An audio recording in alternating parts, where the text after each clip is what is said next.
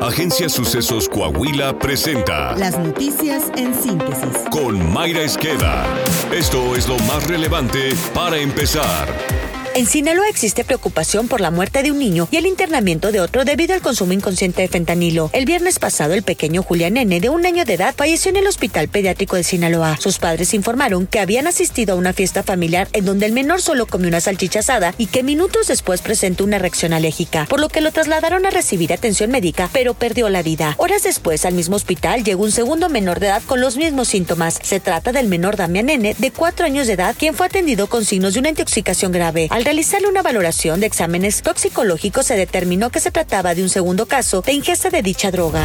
En México, al menos 700 mil niños de 3 a 14 años que viven en localidades rurales de alta marginación no tienen acceso a la educación y otros 600 mil de 0 a 2 años de edad que viven en más de 30 mil pequeñas localidades no reciben formación inicial, reconoció el Consejo Nacional de Fomento Educativo, CONAFE. A pesar que hace medio siglo inició la aplicación del programa de cursos comunitarios en educación primaria en México, aún no se alcanza a atender a toda su población objetivo, es decir, todos los niños y adolescentes que habitan en pequeñas comunidades rurales de alta marginación que no pueden acudir a escuelas regulares del Sistema Educativo Nacional, informó la jornada. El CONAF apuntó que atiende a más de 600 mil niñas, niños y adolescentes que habitan en comunidades de alta y muy alta marginación con el apoyo de 62.495 formadores comunitarios, quienes con un pequeño estímulo económico hacen su labor en 2.159 municipios del país.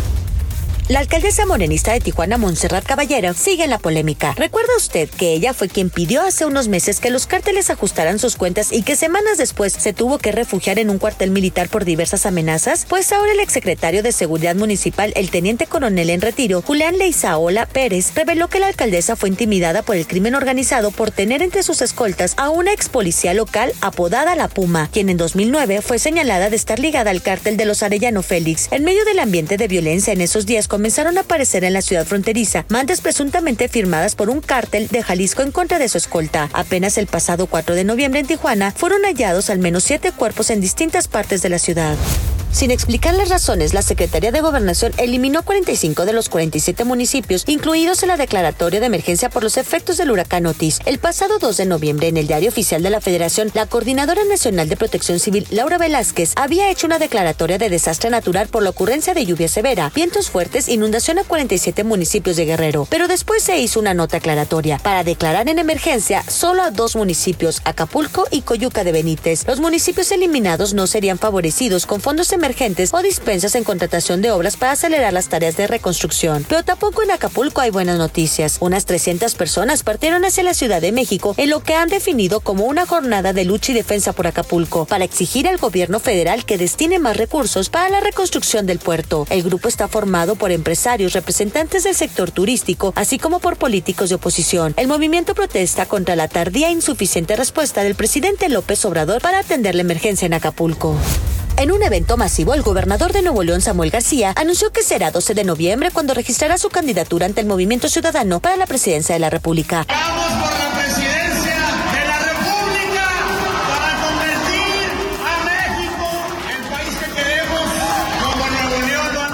Abordado por la prensa al final del acto realizado en Fomerrey, el mandatario escuetamente respondió que ese día acudirá ante su partido, pero evadió responder si en ese momento deja la gobernatura. Internacional. El expresidente republicano Donald Trump superó al demócrata Joe Biden en las encuestas de varios estados clave a un año de las elecciones en Estados Unidos, según el The New York Times. Las encuestas del diario y Siena Poll muestran que Trump lleva ventaja a Biden en Nevada, Georgia, Arizona, Michigan y Pensilvania, y Biden se pone por poco en Wisconsin. Todos ellos son estados clave en los que venció al demócrata en las últimas elecciones. Trump supera por entre 3 y 10 puntos a Biden en los cinco primeros estados, mientras que Biden supera por los dos al republicano en el último. Aunque falta un año para las elecciones, las encuestas reflejan las dudas de los votantes con respecto a Biden, sobre todo por su avanzada edad y por la insatisfacción con su gestión de la economía. Coahuila. El Consejo Nacional de Evaluación de la Política de Desarrollo Social Coneval ubica a Coahuila en los primeros lugares a nivel nacional en materia de vivienda digna y en acceso a alimentación nutritiva y de calidad, dijo el gobernador Miguel Ángel Riquelme Solís. Recuerdo el más reciente reciente reporte del organismo con autonomía técnica y de gestión que coordina la evaluación de las políticas y los programas de desarrollo social, así como medir la pobreza. De acuerdo a la Ley General de Desarrollo Social, en Coahuila hay mejor calidad de vida. El gobernador dijo que de acuerdo a los indicadores correspondientes al 2022, en el rubro de carencias por calidad y espacios de la vivienda, Coahuila es la segunda entidad con menos personas que habitan viviendas en mal estado, con el 3.4% de la población. A nivel nacional, el porcentaje es del 9.1%, indicó, mientras que en el porcentaje de personas en hacinamiento, Coahuila ocupa el primer lugar con menos moradores en esta condición, con el 2.1% de la población que vive en hogares donde el número de ellos es mayor que 2.5 por cuarto, añadió Miguel Riquelme. Asimismo, el Coneval informó que el año pasado en el rubro de carencia por acceso a los servicios básicos en la vivienda, en Coahuila solamente el 3.4% de su población se encontraba en esa situación. Somos la segunda entidad, solo después de Aguascalientes, con menos personas en viviendas sin agua potable, drenaje y electricidad, es decir, 110 mil habitantes a nivel nacional, el porcentaje es del 17.8%, refirió el mandatario estatal. Saltillo. El puente vehicular y peatonal que une las colonias Zaragoza y Mirasierra registra un avance del 90%, informó el alcalde José María Frastro Siller, quien destacó que es uno de los proyectos más grandes del segundo maratón de obras Saltillo nos une. Chema Frastro señaló que es cuestión de días para que quede concluida por completo esta obra que da un paso seguro sobre un arroyo y así beneficiar a miles de personas que necesitan ir de un sector a otro en sus actividades cotidianas. La Dirección de Infraestructura y Obra Pública del municipio informó que se trabaja en la colocación del sistema de alumbrado, el delineado de carriles, así como en detalles finales en un tramo de banquetas. En el puente peatonal y vehicular, el gobierno municipal de Saltillo invierte 13.4 millones de pesos e incluye la habilitación de un drenaje pluvial. El avance de nuestro podcast deportivo con Alondra Pérez. Se queda 53 milésimas Checo Pérez del podio en Brasil. Le tengo los resultados de la semana 9 en la NFL y de la jornada 16 en la Liga MX.